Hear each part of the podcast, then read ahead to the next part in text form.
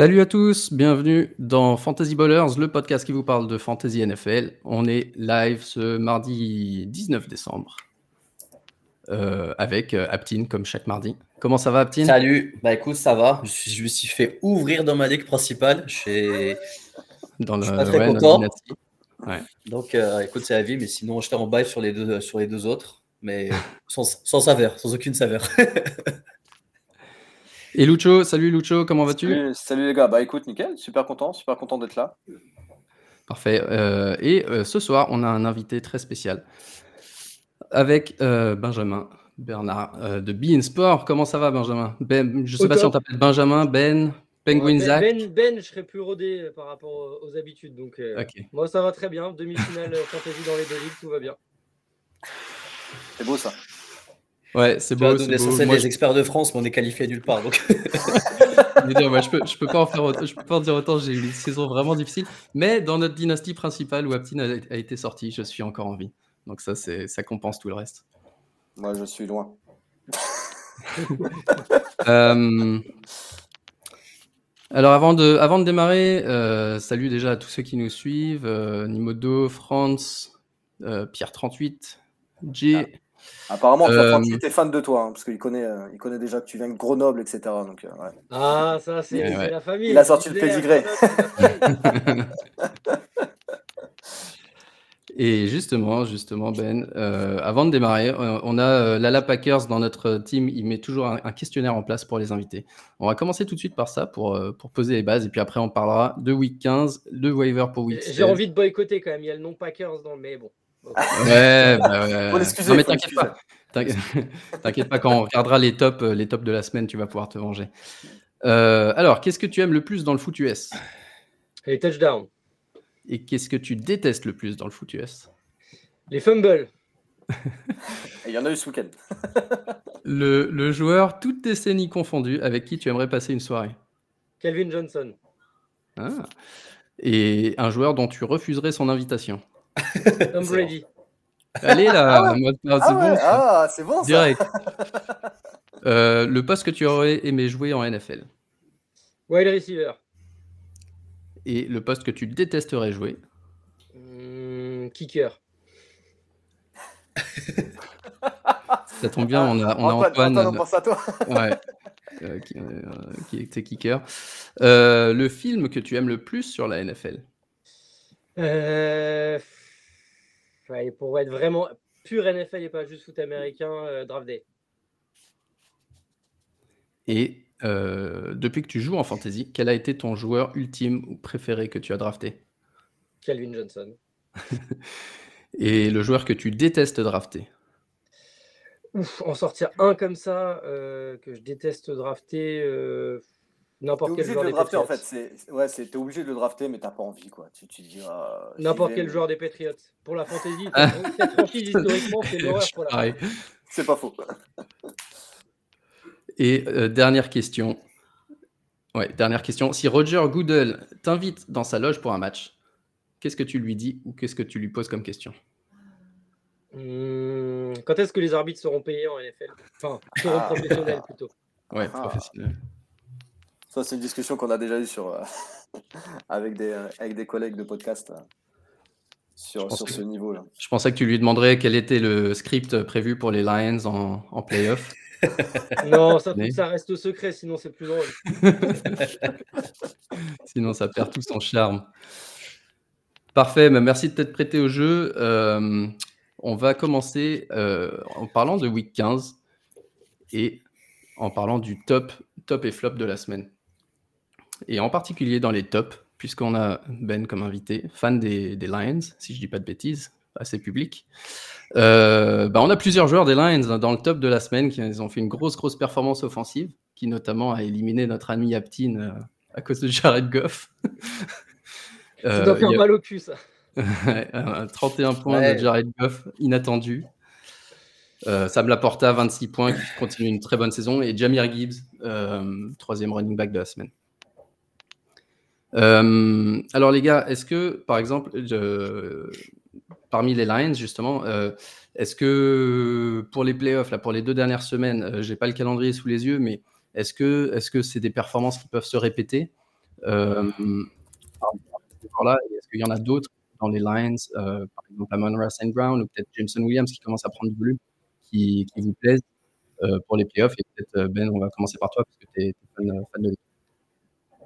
Alors, si tu veux le calendrier, c'est deux déplacements à venir au US Bank Stadium de Minneapolis ce dimanche et euh, à l'AT&T Stadium de Dallas euh, pour le match d'après. Donc, si tu parles de répéter ses performances, peut-être pas aussi puissamment, mais faire des points, je pense que les gars sont capables de faire des points. Si on parle purement de fantasy, je parle pas de victoire ou quoi, euh, d'aller gagner, peut-être, mais en tout cas de faire des points à Minnesota dimanche, oui. Par contre, pour les, ceux qui seront au final fantasy le week-end d'après à Dallas, Hmm, Dallas, ça, risque d'être plus compliqué. Je pense que s'il faut compter sur des joueurs des Lions qui font des points, notamment du Gibbs, du Laporta, du Saint Brown, effectivement, et tout, euh, ça peut tout à fait se faire le week-end prochain. Ce sera plus compliqué le week-end d'après. Euh, James Cook euh, fait son apparition dans le dans l'équipe l'équipe de la semaine et c'est même le, le, MVP de la semaine avec 35 points par rapport à sa projection qui était autour de 10-11. Euh, ça fait plusieurs matchs depuis que Joe Brady a repris le, le, le, play calling, euh, que James Cook est beaucoup plus impliqué. Et euh, je crois qu'il a une moyenne de 24 points par semaine depuis week 11, ce qui le met solidement dans le territoire RB1. Euh, ou Lucho, qu'est-ce que vous pensez du rôle de James Cook et est-ce que vous pensez même que il, peut faire même mieux si justement euh, dans les 5 yards, il y a souvent Latavius Murray ou même euh, Josh Allen qui sont impliqués. Euh, est-ce que, est que pour vous, James Cook, c'est no-brainer, start RB1 jusqu'à la fin de la saison? À tous les niveaux, à tous les niveaux, surtout qu'au final, ils arrivent comme ils sont, ils, sont bien, bien dans le dur les Bills, ça joue moins, bien que d'habitude, surtout au niveau aérien, donc Josh Allen plus Dix notamment. Mais, ils ont trouvé quelque chose qui marche plutôt bien avec Cook on aime beaucoup reparler de, Zeke Pollard. Je trouve que ça fait un peu un Pollard 2.0 sur l'année dernière. Et euh, on va pas lui donner la balle dans la dernière parce qu'ils ont ramené Murray pour ça, et comme tu l'as dit, Josh Allen aussi. Mais euh, tu le starts sans problème. Maintenant, je pense que c'est un peu. Euh, enfin, ça sera un solide RB1, mais je pense pas qu'il puisse faire toutes les semaines ce, qu'il fait. Donc, moi, je le mets RB1, mais entre 15, 15 points, ce qui te ramène jusqu'à la fin de l'année, ça serait parfait. Ouais, ouais, solide, ouais.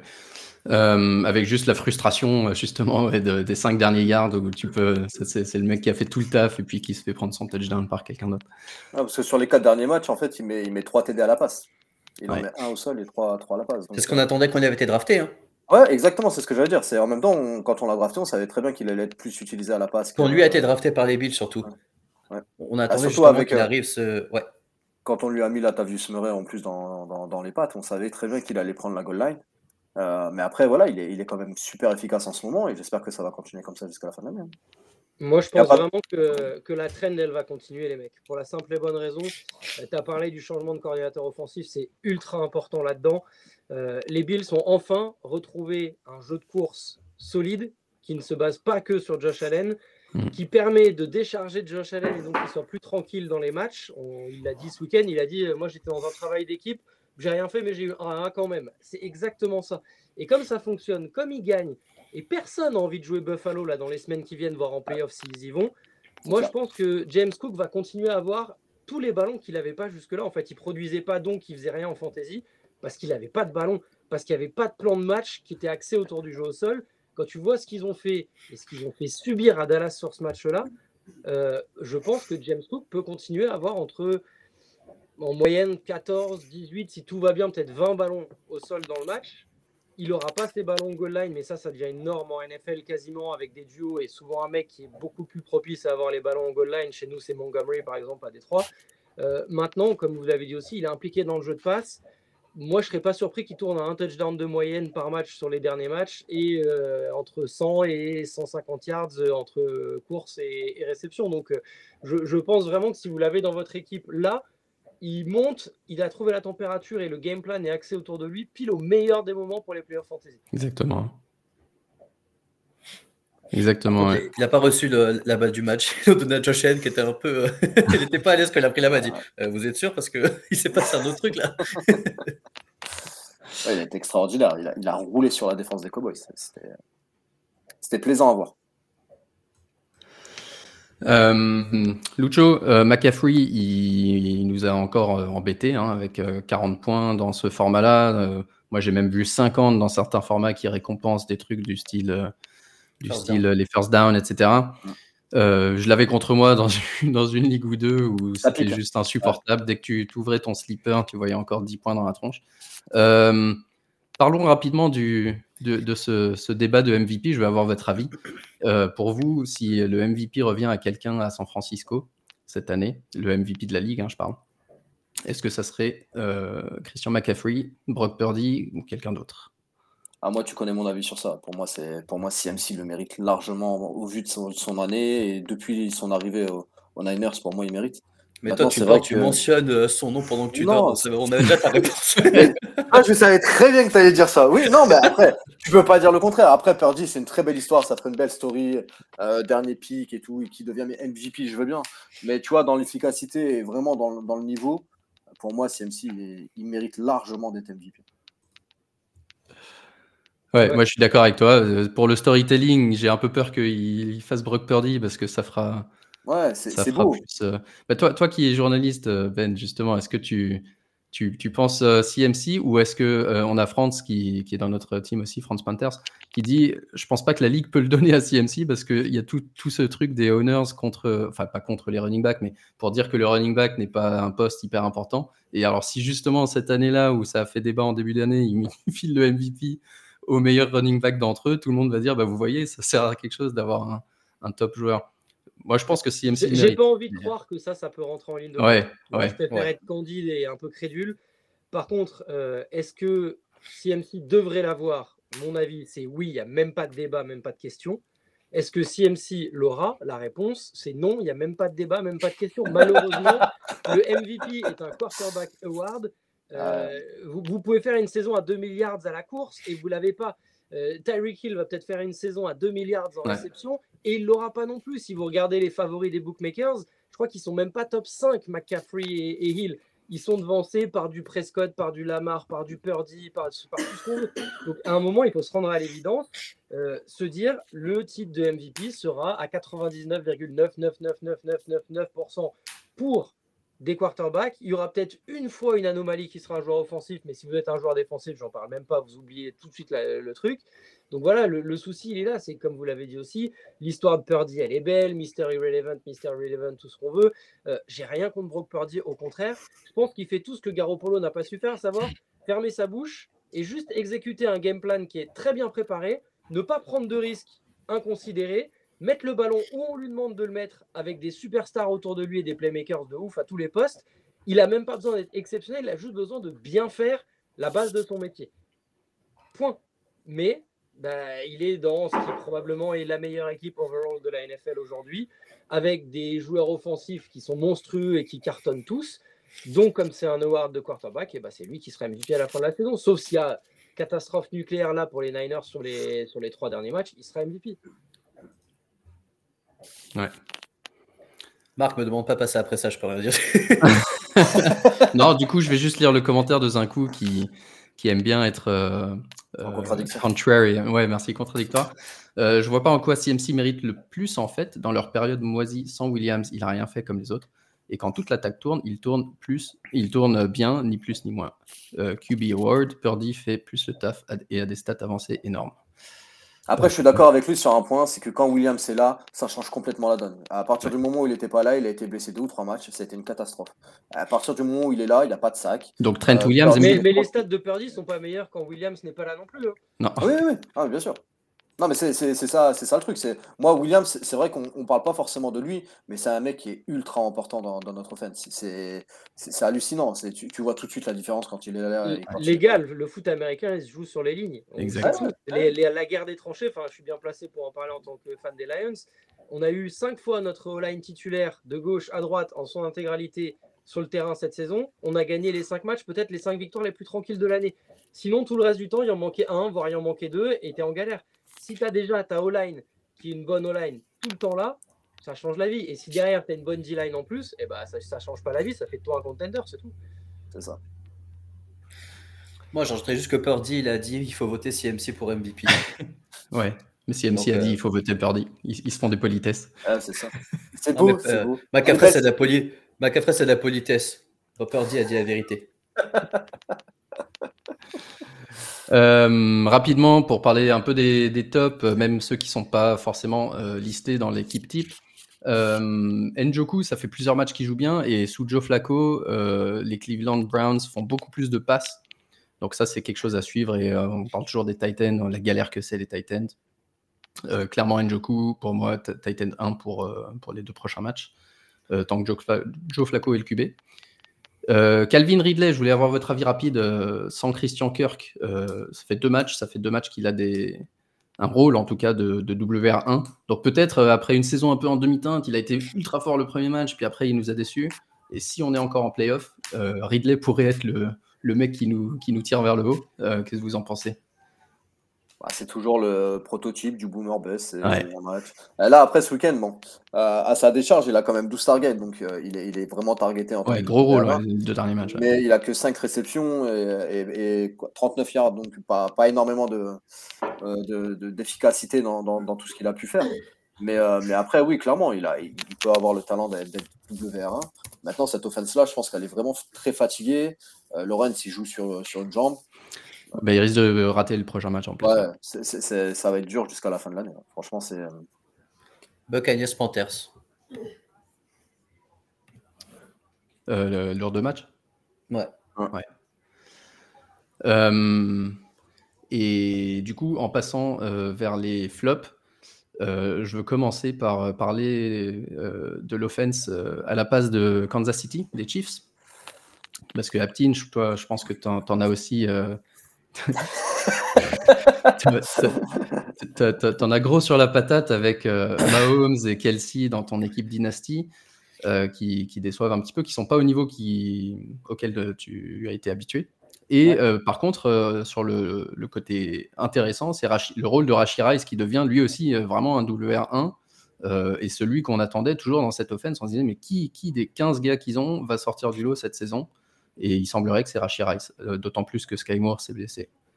Euh, ce, qui le, ce, qui ouvre un peu plus d'angle. Ouais, c'est quoi ton analyse sur, euh, sur Mahomes en particulier? Parce que tu nous en parlais ce week-end.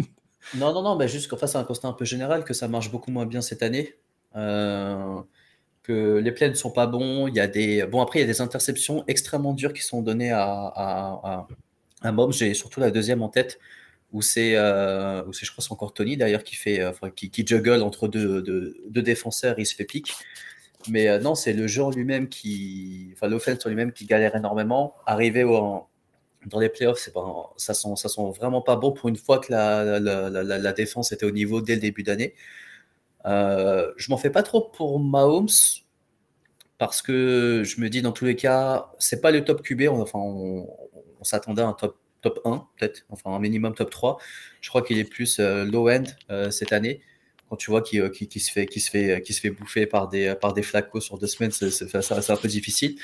Moi, c'est plus le problème que j'ai autour de Kelsey, où je le trouve beaucoup moins percutant, beaucoup moins rapide. un drop dégueulasse, mais vraiment dégueulasse en, dans, la end zone. Après, pour sa décharge, Hitchik va toujours prendre le meilleur joueur offensif et le shutdown. Ça, c'est un truc qu'on voit un peu toutes les semaines. Euh, là, ça a été le cas avec, euh, avec Elsie, même si euh, il, y avait, il y avait ce TD qui n'avait pas été compté. Mais en termes de yards, il devait, je crois, il entre 20 et 30 yards, donc c'est ridicule. Mais c'est plus une tendance qu'on voit. il était extrêmement chaud en début d'année, mais depuis, il se passe, il se passe rien. Quoi. Il se passe rien, ils n'arrivent pas à le mettre dans le match. Il n'arrive plus à avoir la séparation qu'il faut contre, les, contre les défenseurs, que ce soit les linebackers ou les DB. et ils n'arrivent plus à avoir le, le plan de jeu qui fait qu'il était toujours un peu ouvert. Donc là, il doit un peu plus batailler. Et je pense qu'à 34 ans, c'est, euh, c'est, c'est, ça, devient, ça devient compliqué. Hmm. Est-ce que la surmédiatisation, euh, ça, ça joue pas aussi sur ça? Non, je pense pas. Moi, je rentrerai pas là-dedans. Après, euh, enfin, je t'ai promis à faire la, la, vanne de Ah, c'est bon, si Taylor Swift, elle est dans, dans, dans le, dans le public, il va mieux jouer, etc. Mais, mais même, tu vois, enfin, ouais, à, est parti, à moi, il est parti chercher une faute dans la end zone. Je me suis dit, mais enfin, c'est pas mon Kelsey, quoi. Tu vois, c'est plus du James Harden que du Kelsey. Et je me dis, bon, ça devient un peu, ça devient un peu, un peu ridicule, tu vois, de justement, je peut-être un peu de, de, surjouer cette, ce, ce, rôle de superstar et de se dire, bon, se faire rentrer dedans, on n'aime pas se faire rentrer dedans, quoi. Mais je pense vraiment que Kelsey, là, euh, euh, peut-être, enfin, on le savait déjà, mais on, voyait qu'il jouait bien contre, contre, contre Fiverr Time. Je n'ai pas trop non mm. plus en français, mais, mais, mais je trouve que quand même, on, sent bien qu'il est sur la tendance un peu, un peu baissière. Ouais. La fameuse barrière de l'âge, un jour ou l'autre, il y a le, le, la falaise. On tombe de la falaise et peut-être que Kelsey est en train enfin d'y arriver. Euh, je voulais parler d'Atlanta aussi, en parlant de flop. Bijan qui fait moins 0,1 alors que ça faisait 4 matchs qu'il avait enfin un bon rôle de RB1 euh, dans cette offense d'Arthur Smith. Et là, il nous fait 10 carries. Euh, je crois qu'il y en a certains en, fantasy qui ont dû pleurer ce week-end. certainement. Avec son 0,1. alors, on parle souvent d'Arthur Smith comme l'ennemi numéro 1 de la fantasy cette saison. Euh, mais est-ce que vraiment au-delà, au-delà de la fantasy, au début on pouvait presque lui donner euh, raison en disant bah, finalement il gagne des matchs. Maintenant il gagne même plus des matchs, il perd contre euh, Carolina. Il change encore de QB le week-end prochain. Il change encore de QB exactement pour le week-end prochain. qu'est-ce qu'on qu'est-ce qu'on fait d'Arthur Smith de cette offense d'Atlanta? Est-ce que c'est le est-ce qu'ils ont fait une erreur de prendre tous ces joueurs offensifs trop tôt par rapport à la draft? Mais, mais, surtout, pourquoi est-ce qu'ils ne les font pas jouer maintenant qu'ils les ont pris quoi? Est-ce qu'il faut, voilà, est-ce qu'il faut qu'Arthur Smith C'est devenu euh, l'ennemi de l'humanité en plus de la fantasy.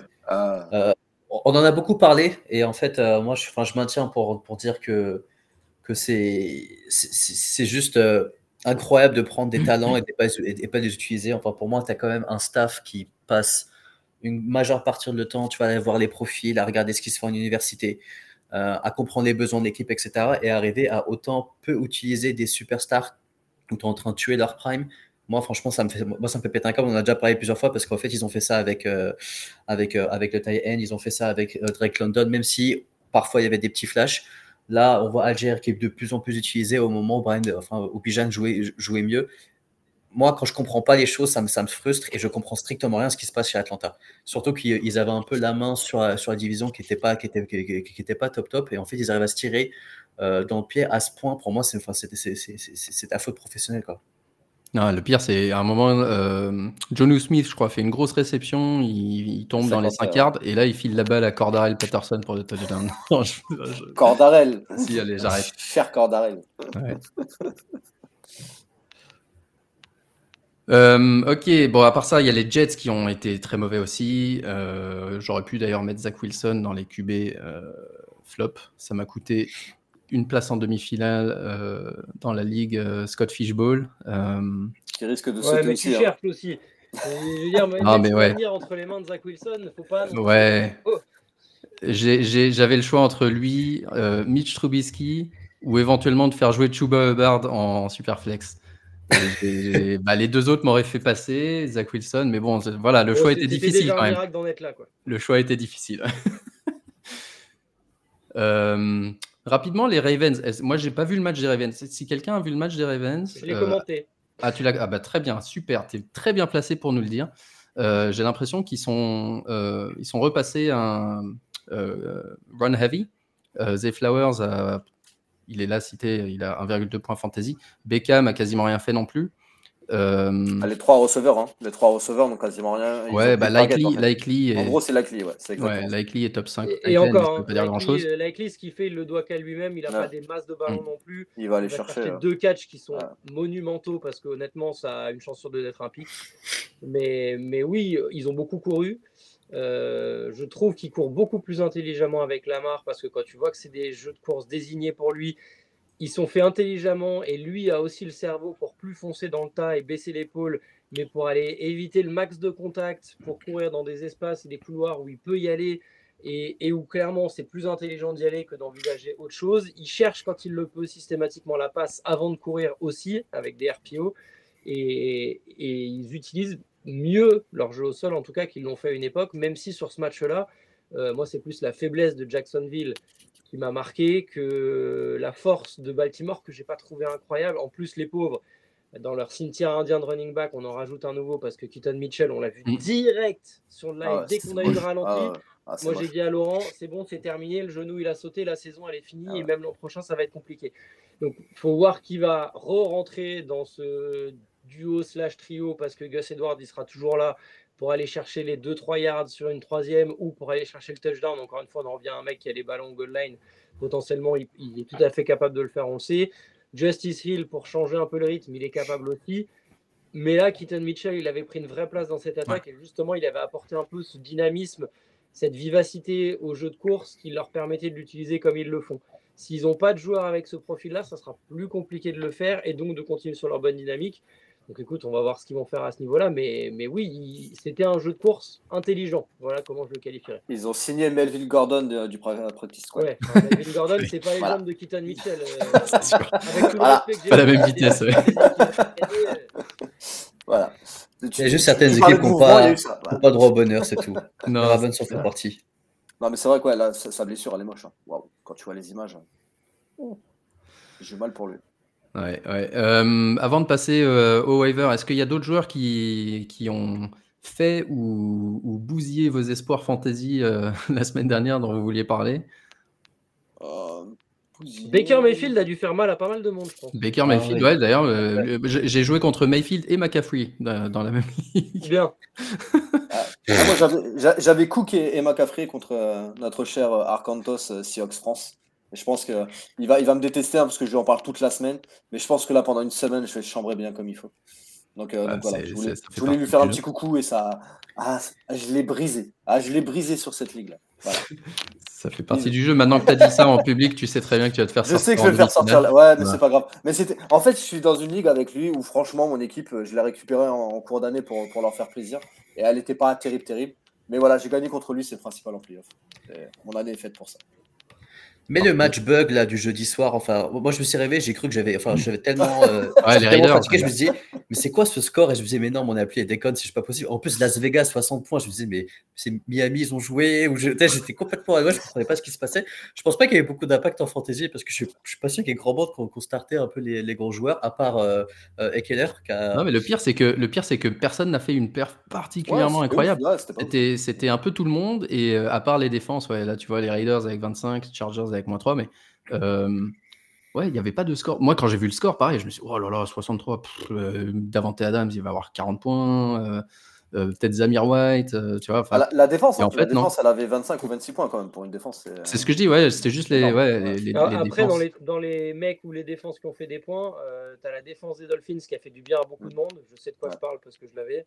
Et pour le coup, zéro point encaissé, deux interceptions, deux fumbles, 7 ou 8 sacs, ils font une vingtaine de points aussi. Ah, c'est ça. Et, j'ai réussi à gagner en laissant un mec qui a dû faire tourner des match-up aussi. C'est Jordan Addison sur le banc qui fait 29 ou 30 points, euh, qui, était aux abonnés absents depuis un moment et qui a sorti un match le, samedi et complètement lunaire aussi. Lui, je ne l'avais pas vu venir. Il y a Cooper Cup aussi, qui fait un Cooper Cup aussi qui fait un, qui fait un top match. Hein. Ça fait plaisir de le revoir à ce niveau-là. Il a fait une grosse réception. Ouais. il en a fait plusieurs quand même. Oui, non, mais genre une de 60. Ah oui, après, oui, il en a fait. Ok, euh, juste pour euh, avancer du coup dans le rythme, euh, regardons un petit peu les blessures majeures de la semaine, quelques-unes de nouveau. Il y en a trop. notamment notamment les receveurs Jamar Chase, Michael Pittman qui a une commotion, Marquis Brown qui a, qui a aggravé sa blessure. J'ai oublié où il, était blessé, mais il a aggravé sa blessure. et Trevor Lawrence qui est aussi. il s'est pris quasi justement de, de, de plein fouet? Ouais, Pittman, ouais. ouais. Ouais. Et Chase qui est blessé à l'épaule, donc euh, ça, c'est, il risquerait de rater très probablement la prochaine semaine, peut-être même week 17, donc ça, ça, ça va être un souci. Ah, pour les playoffs fantasy, ça fait bien, bien chier. Ah, Higgins, il est mignon, il nous a tout, dans, tout, dans toutes les équipes dans lesquelles il était, il, est, ouais, il y a aucune équipe tout le monde est éliminé. Ouais. Et là, il commence à faire des catchs à une main pour gagner des matchs. Euh, Jamar Chase, il sort. Merci. Ça, j'allais dire Higgins, Higgins va, va, vous aider, mais euh, il va vous aider à gagner votre consolation. Euh, et d'autres bon, blessures du coup fin de saison dont on a parlé Keaton Mitchell, Sky Moore euh, et fin de saison fantasy probablement pour Will Davis, Jaden Reed et Zay Jones. Il y a une très bonne question de, de, de, Jérôme, euh, nos compères du, du front office. Est-ce que Benjamin, est-ce que tu as déjà vu une saison avec autant de blessures majeures? Alors en toute sincérité, j'ai l'impression que ça fait des années qu'on se dit ça tous les ans. Chaque année, on a que tous les ans, on se dit mon, mon, Dieu, mais on n'a jamais eu autant de blessures, même dès les premières semaines de blessures graves, de superstars, de machin. Alors, au niveau des QB, c'est vrai que cette année, ça a quand même été chaud. Mais je me refuse à dire c'est la pire saison de l'histoire en termes de blessures parce qu'en fait, quand j'y repense, je me revois moi l'année dernière et l'année d'avant et l'année encore d'avant. À, chaque fois me dire mon Dieu, mais c'est un délire cette année, on n'a jamais vu ça. Donc euh, j'affirmerai pas que c'est la saison avec le plus de, de mmh. blessures graves et compagnie. Non, c'est clair. Nous, nous forcément, enfin moi en tout cas, je me focalise plus sur les postes offensifs fantasy. C'est vrai qu'il y a deux ans, bah, c'était, j'ai, le souvenir qu'il y a plein de running backs qui étaient tombés, donc ça c'était un peu classique. L'année dernière, je me souviens qu'on disait, bah, c'est marrant, les running backs justement cette année, ils ont tous tenu, mais c'est les receveurs. tous les gros receveurs avaient eu une blessure, un gros truc. Et cette année, c'est les QB. Alors les QB, c'est sûr que ça, ça impacte tout, le monde en fait. Quand tu te retrouves avec 10 QB rookies euh, ou, des third stringers. Euh, dans, des équipes. Là, je me disais, il y a deux semaines, je regardais un peu le red zone. Je me disais, mais c'est euh, presque comme Tom Brady, quoi, qui dit qu'il y a de la médiocrité. Là, c'était pas, c'était pas à cause de la ligue, mais plus à cause des blessures au, quarterback qui impactent toute l'offense. Et donc, pour la fantasy, euh, les scores de tout le monde, quoi. Ça, ça fait des scores un peu en dents de scie à cause des blessures. Mais, mais je suis d'accord avec toi. Je pense que ça, ça fait 3-4 ans qu'à chaque fois on se dit, c'est pas possible. On arrive week 15, on se dit, mais en fait, tout le monde est blessé. Bah ouais, c'est, c'est, c'est, la loi. Euh, du coup, euh, waiver, pour ceux qui sont encore qualifiés, il y a encore euh, des choses à faire. Euh, est-ce que, avant que, je vous parle de mon, thème de la semaine, il y a des joueurs, des joueurs que vous ciblez peut-être dans cette liste ou que, vous avez sous le coude pour, pour essayer de vous aider week 16, week 17 En Superflex, Joe Flacco, je, le sens, je le sens assez solide. Hein.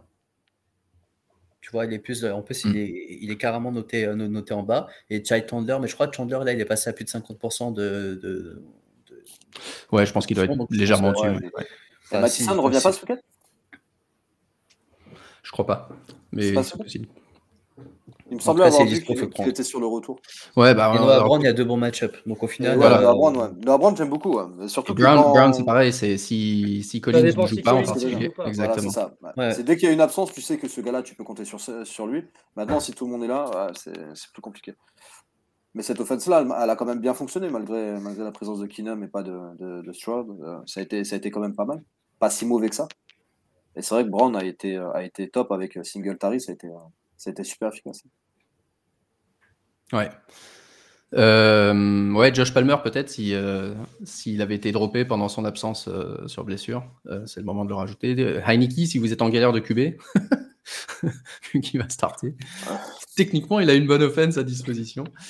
Euh, mais du coup, ouais, pour moi, le, le, thème de la semaine, et, Jérôme en commentaire en parle un petit peu, euh, quand on arrive week 16, week 17, c'est euh, accumuler tous les backups running back que vous pouvez.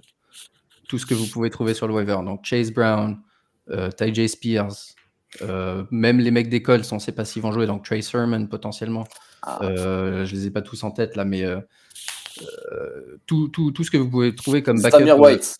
Zamir White, exactement. Euh, tout ce que vous pouvez trouver comme backup running back euh, dans les équipes où, où, il y en a un, bah, même, euh, même ceux de, des Niners. Hein, McCaffrey, il n'est pas immune. Ah, plus sur Mason que sur Mitchell. Ouais, Jordan Mason, bah, Mitchell parce qu'il s'est reblessé. Mais...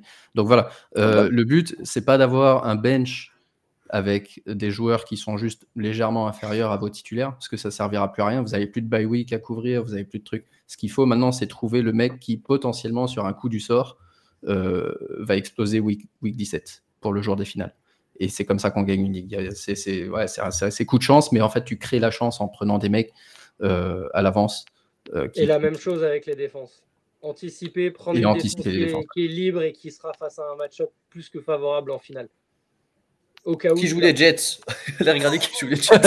en l'occurrence, qui joue les Jets ou euh, qui joue, j'en sais rien, euh, les Giants, qui joue les Cardinals, des, attaques qui sont propices à lâcher des ballons régulièrement et à pas forcément toujours mettre beaucoup de points. Quoi. Les Panthers. Euh, Ouais, prenez Bijan, le backup de Taylor. Il n'a pas cité les Steelers. je suis content, j'attendais qu'il cite les Steelers, on n'en a pas parlé, donc je me dis. Il a dit les Giants, on n'a pas parlé. Il allait, euh, il allait s'étouffer, mais non, ça va, il a, il a pas volé de travers. Ça va. Non, bah Giants, écoute, je suis réaliste, hein. je, suis quelqu'un de réaliste. Effectivement, si vous, si vous voulez jouer contre Tommy DeVito, faites-vous plaisir. Euh, on n'a pas parlé des Steelers, c'est une très bonne. On va pas en parler. Changement, si, changement de QB, changement de QB. Mason Rodolphe. Rodolphe. Alors, Apien, on veut ton avis sur ça. Est-ce que tu vois le même sur Twitter où tu as euh, un senior à qui on offre exactement la même chemise pour Noël? C'est ça, il n'y a pas de diff. moi, moi, je fais partie des personnes qui sont. Euh, je, suis content parce que je trouve que Rodolphe, en tout cas dans, dans le comportement, il a l'air de vouloir jouer, il a l'air de vouloir gagner. Moi, Trubisky me faisait péter un câble. En gros, il arrive, il est étonné de jouer et après, c'est vas-y, je vais tester, je vais envoyer, etc.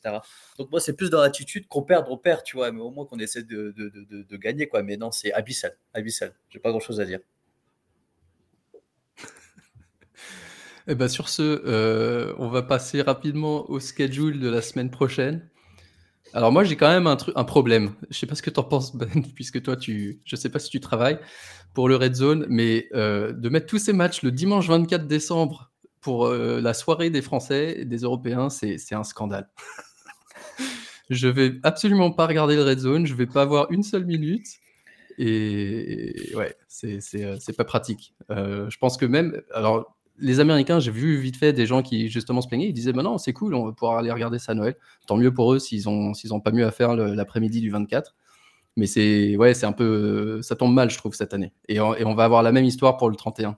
Après pour eux comme tu dis, c'est l'après-midi, ça reste mm. quand même différent. Pour nous, oui, c'est pile le mauvais moment parce que es, pour ceux qui font euh, Noël euh, la veillée entre guillemets euh, t'es es juste mort. Bah, de toute façon, typiquement, hein, nous, les matchs, ils seront diffusés, mais ce sera que de la VO le 24 au soir. Il n'y aura pas de VF euh, sur la NFL à Bean. Et, au-delà de ça, moi, ce qui me rend un peu fou cette année, euh, on sait que c'est des ligues qui sont drivées, gérées par l'argent, par tout ce que tu peux faire, etc.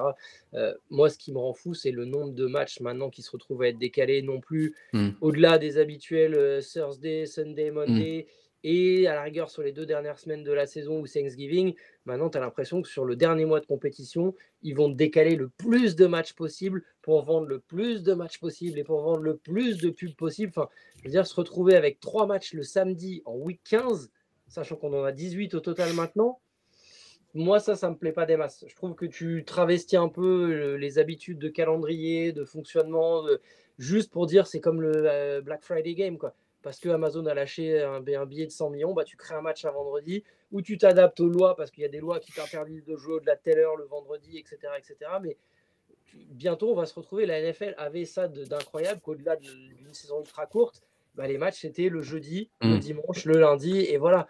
Et maintenant, si ça continue, dans 5 ans, on va avoir potentiellement des semaines où tu auras des matchs lundi, mardi, mercredi, jeudi, vendredi, samedi, dimanche. Juste parce que bah, ça vend plus de pubs, plus de trucs, plus de machins. Mais bah, après, je vais peut-être passer pour un vieux con et compagnie, mais, mais c'est plus la NFL que j'ai connue, avec laquelle j'ai grandi et tout ça. Quoi. Non, mais c'est clair. Et déjà, le passage à 18 matchs, enfin à 17 matchs, mais donc 18 semaines, euh, avec Captain, on en, parlait depuis deux ans. On disait, euh, quand on a commencé le podcast, ce qui était cool, ce qui était cool avec la fantasy, c'est que souvent, week 16, ça s'arrêtait. Week 16, c'était genre trois jours avant Noël. Et après, allez, voilà, terminé. Tu passais tes Noël en famille, tu avais fini avec la fantasy, tu reprenais un peu tes esprits avant les playoffs. Et maintenant, c'est les finales, demi-finales et finales qui sont là le 24 décembre et le 31 décembre. Euh, je pense que inconsciemment, c'est pour ça que je me suis fait éliminer de partout avant les matchs. oh, oh l'excuse, oh l'excuse de merde. Oh là là, l'excuse de merde. ah, je ne connaissais pas comme ça. je croyais que tu allais assumer. Euh, oh, non. je blague, je blague. Mais euh, ouais, non, je te rejoins sur le red zone en particulier. Pour moi, le, meilleur moment dans ma soirée, c'est les matchs décalés à. Bah, moi, il y a marqué 21h parce que je suis, je suis en Angleterre, c'est moi qui fais les screenshots c'est 22 heures pour la France. Mais, euh, ouais, pour moi, la, plage 21h minuit, le dimanche, de septembre à décembre, on, me laisse tranquille. et j'ai mes 3-4 matchs. Et maintenant, j'en ai de moins en moins à chaque fois. Il y a de plus en plus de matchs le lundi soir, le dimanche soir. Euh, qui sont, euh, donc, ouais. donc, au-delà de la programmation, est-ce qu'il y a des, des match-up que vous ciblez particulièrement pour la fantasy ou que vous fuyez euh, à tout prix. Euh, à part les belles affiches qu'on a, on a des belles affiches, on a Dolphins Cowboys, euh, j'allais dire Steelers Bengals, mais je sais pas. Moi, je fuis le Niners Ravens. Mm quand tu as deux juggernauts de bonne défense, avec en plus de bonne défense, n'importe quel joueur peut exploser, mais n'importe quel joueur peut aussi être bien, bien en dessous de ses stats moyennes. Donc, si je peux éviter cela, je les évite. je fonce sur les Bills face à des Chargers qui sont complètement euh, aux abois et aux abonnés absents là et qui vont finir en roue libre euh, absolu. Euh, qu'est-ce qui peut valoir le coup? Ah, le Bears Minnesota Détroit. Vikings Détroit, j'allais dire, c'est le genre de match où ça peut être très offensif des deux côtés, marquer beaucoup de points. Ça peut, clairement.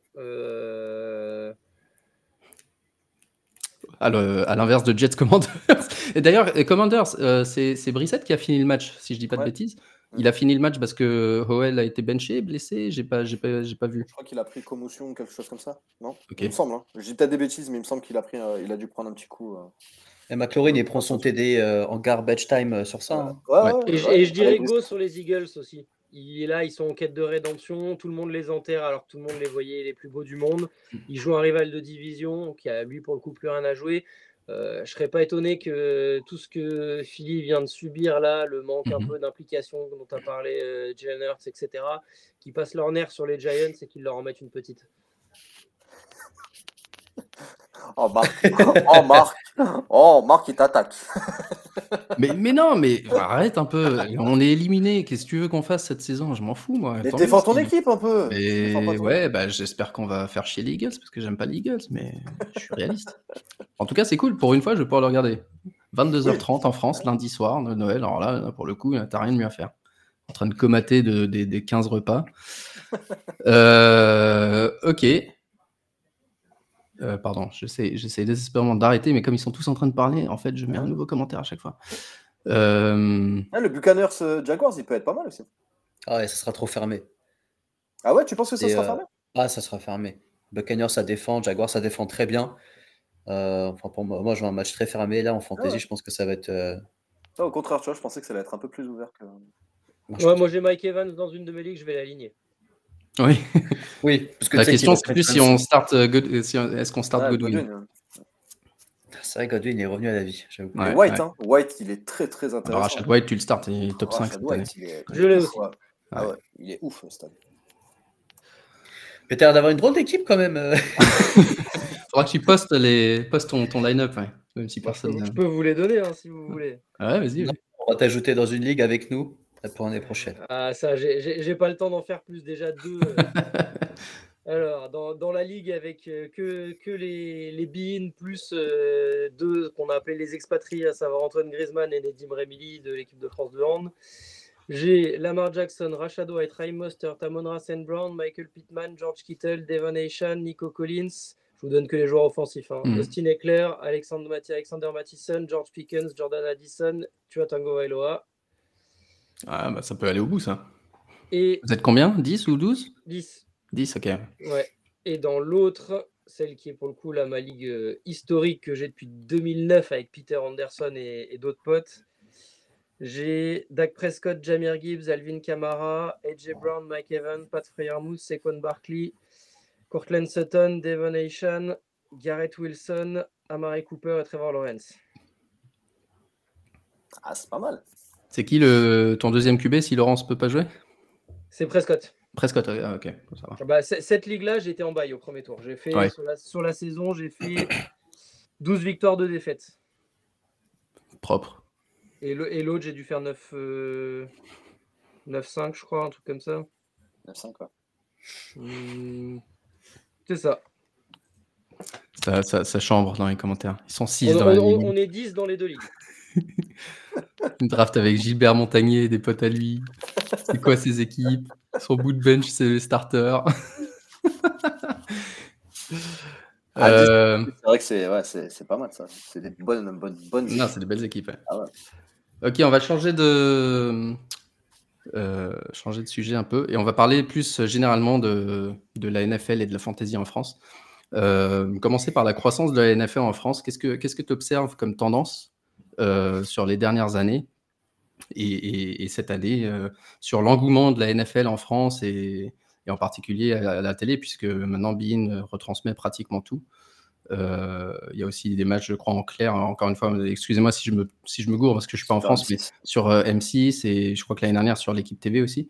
Donc des matchs en clair toutes les semaines, Bein qui retransmet quasiment tout. Qu'est-ce qu'on qu'est-ce qu'on observe? Est-ce que toi, tu as accès à des chiffres justement de, d'audience ou de, de, followers ou de quelque chose sur la NFL et, sur la croissance qu'on observe alors des chiffres purs, non, j'en ai pas. Euh, enfin, j'ai des, des, bruits parce que nous, comme on est une chaîne payante, on n'a pas de, chiffres comme l'équipe peut avoir toutes les semaines euh, automatiquement sur toutes ces tranches-là. Nous, si on veut des chiffres, il faut payer. Donc, euh, je sais qu'il y, a des demandes qui ont été faites et j'ai eu quelques échos, mais évidemment, je, je ne dirai rien à ce sujet-là, si ce n'est qu'ils sont extrêmement satisfaisants, voire qu'ils ont énormément surpris la direction de, la chaîne quand ils ont été demandés ces dernières années. Et, si tu veux prendre un, sample un peu plus global, à savoir depuis que nous on est arrivé, qu'on a la NFL en 2012, la croissance elle est monstrueuse, elle est exponentielle. Elle suit pour moi la croissance qu'a eu la NBA avec entre 5 et 10 ans de retard. C'est-à-dire mmh que la NBA aujourd'hui a atteint quand même globalement une sorte de plafond. Je suis pas sûr qu'elle aille beaucoup plus haut. Elle est déjà très bien, elle restera très bien et très haut, mais elle ira pas beaucoup plus haut parce qu'elle a touché tout ce qu'elle pouvait toucher globalement, en tout cas sur notre territoire. Parce qu'elle partait aussi de plus haut, dans le sens où le basket est un sport beaucoup plus pratiqué, qui existait déjà. Euh, le foot américain, il n'est pas dans notre culture à la base mais leur utilisation des réseaux sociaux, le fait que Bean le mette sur le devant de la scène avec des diffusions beaucoup plus nombreuses et tout, euh, ont fait que euh, bah, le côté spectaculaire du sport aussi lui a permis d'exploser complètement. Et, nous, on le voit, euh, parce que oui, le peu de chiffres que j'ai pu avoir en off ou entendre, etc., même sur des matchs la nuit de saison régulière, etc., on est sur des chiffres qu'on n'aurait jamais pu espérer il y a 10 ans ou 11 ans de ça quand on a récupéré la NFL. Et on se retrouve aujourd'hui avec bah, typiquement, moi je prends l'exemple, euh, je couvre le volet, le championnat de France de volet. Euh, toutes les semaines, toutes les deux semaines, quand je suis dans les salles, euh, on parle plus de NFL autour des matchs quand des gens viennent me voir, des joueurs, des membres du staff d'équipe, de, machin, on parle plus de NFL qu'on ne me parle de voler, alors que je suis mmh. dans des salles de voler. Euh, quand, on, quand on voit euh, la place que peuvent prendre maintenant les comptes sur les réseaux sociaux, quand on voit euh, l'engouement qu'il y a dès qu'il y a un événement qui est fait, un truc, typiquement le, la soirée Super Bowl qui a été fait l'an dernier en partenariat entre la NFL Europe et, et BIN au Grand Rex et qui sera refait là au mois de février, il y a eu un engouement incroyable et a priori ils attendent encore plus pour, euh, pour cette saison. Euh, enfin, tous les signaux sont verts. Évidemment, il y a encore beaucoup de taf à faire parce que ça reste un sport qui n'est pas un sport populaire chez nous, qui n'est pas un sport qui est beaucoup pratiqué. Et il faudra encore passer des caps comme un jour, on l'espère, avoir des matchs en France et tout ça pour être encore un cran au-dessus. Mais en tout cas, pour moi, la croissance, elle est, elle est exponentielle et, et surtout, elle est géniale à voir et à vivre parce que parce qu'on sent que le truc il prend en fait. Et, quand tu étais là au départ, tu as vu d'où c'est parti et que tu vois où ça peut arriver aujourd'hui et où ça ira peut-être si ça continue comme ça, bah, c'est ultra excitant. Ouais, euh, c'est un coup qui dit le problème de la NFL, c'est l'approche pour un novice. Très difficile niveau règles et compréhension. Je suis pas d'accord avec ça. C'est comme le baseball pour moi, c'est ça paraît barbare euh, de prime abord, mais au final, tu as quoi? Allez, 4, 5, 6 règles de base vraiment à connaître pour comprendre ce qui se passe de manière générale. Et le reste, en fait, tu l'apprends en regardant, en écoutant. Enfin, moi, j'ai appris les règles de la NFL en regardant les matchs en différé sur Canal quand j'avais 10, 12, 14 ans euh, en étant gamin. Euh, je peux te dire qu'à l'époque, euh, Georges et compagnie, ils n'étaient pas ultra didactiques. Hein. Mais une fois que j'ai compris les 3, 4, 5 règles de base, le reste, j'ai regardé, j'ai essayé de comprendre, d'écouter, de rechercher un peu. Alors à l'époque, il n'y avait pas Internet, mais euh, sur des cassettes, des magazines, des trucs, des machins. Euh, si tu passes cette barrière de dire c'est ultra barbare, ultra compliqué, et c'est pareil pour le baseball, ça n'est pas tant que ça. Si tu veux juste te donner la peine de comprendre la base, et le reste viendra avec le temps. Euh, il y a aussi le, flag qui va être aux Jeux Olympiques à Los Angeles. Est-ce que ça va être un axe euh, qui peut euh, continuer à populariser le jeu euh, avec le flag Aptine, toi peut-être aussi, vu que tu joues, est-ce que, autour de toi les gens s'intéressent de plus en plus au flag Des gens au hasard qui disent Ah ouais, je connais et tout, alors qu'avant personne, il y a 5 ans quand tu as démarré? Bah, regarde la dernière Coupe de France qu'on a faite, c'était il, y a un mois. vu que tous les matchs équipés, enfin d'élite, n'ont pas commencé, tout le monde euh, s'est prêté au jeu et donc il y avait un peu tous les meilleurs joueurs de France qui étaient en train de faire la Coupe de France de flag. Il y a un engouement énorme. Je pense que là, les, jeunes de 18, ils se disent bah, j'ai un peu un shot pour faire les, les JO de 2028. Euh, j'avais un peu blagué avec Anthony Maungu par chat parce qu'on avait fait un tournoi ensemble et en gros, euh, il m'avait dit viens, on fait une last dance pour faire justement les, les JO 2028. Ça me fera 41 ans. Je lui ai dit c'est pas la peine parce qu'en plus, je joue, je joue corner donc c'est pour courir derrière des gars comme lui, c'est pas la peine. Mais euh, non, il y a un engouement énorme et je pense que tous les joueurs aujourd'hui, enfin toutes les personnes euh, qui, euh, qui, qui, font du foot US ont secrètement envie d'essayer de, le flag, alors que le flag, jusqu'à il y a peut-être deux ans, je dirais, deux, trois ans, c'était vraiment quelque chose où c'est quand tu, tu, te blessais dans un match tu, et, tu voulais un peu reprendre, on va dire, un peu tranquillement, tu faisais un peu de flag, etc. Mais je pense que là, c'est en train de prendre une place je vais pas dire aussi importante parce que c'est n'est pas le cas. Si aujourd'hui tu dois choisir un match euh, équipé ou flag, tu vas quand même pas aller sur ton match d'équipé. Mais il y a vraiment un engouement super. Et là, on a vraiment, vraiment vu à la Coupe de France, même des chaînes télé, euh, Sport en France qui viennent filmer. Euh, et, on sent quand même qu'il y a beaucoup de choses qui sont faites. Il y avait, avait un tournoi jeune, je dis pas de bêtises, à Stand Jean Bois, il y a deux, semaines, un mois. Il y avait énormément de pubs qui avaient été fait sur Instagram. On n'a jamais entendu parler autant de nous, mais c'est top. Franchement, c'est top. C'était un tournoi organisé par la NFL en fait en partenariat avec la, avec la Fédé.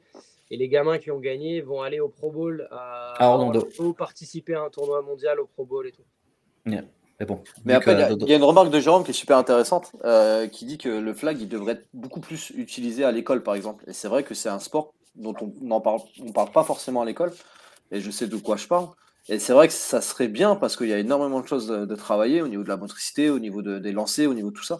Et c'est vrai que c'est un sport qui devrait beaucoup plus se démocratiser. C'est un sport d'équipe. Ah, moi, je le vois. Euh, c'est vraiment un sport d'équipe, quoi. Ah moi, je le vois, moi, je le vois tous les jours en... parce que je joue, je, joue, je joue, pour la ville d'Anières et en fait, il y a beaucoup de choses qui sont faites par, euh, par, euh, par, par, par les modos d'Anières par, par le staff pour essayer justement d'aller dans des écoles, euh, faire un peu des, ateliers et tout, même avec des seniors. Hein, en fait, là, c'est ah pas les seniors qui vont se dire Ah, je fais une carrière dans le flag, mais au moins pour vraiment un peu dire que bah, dans le foot US, tu as aussi la partie flag qui, est, euh, qui, qui, qui, peut être mixte, qui peut être quand même beaucoup, beaucoup plus sympa, pas beaucoup plus simple, même en termes de, de, de, compréhension de jeu, etc.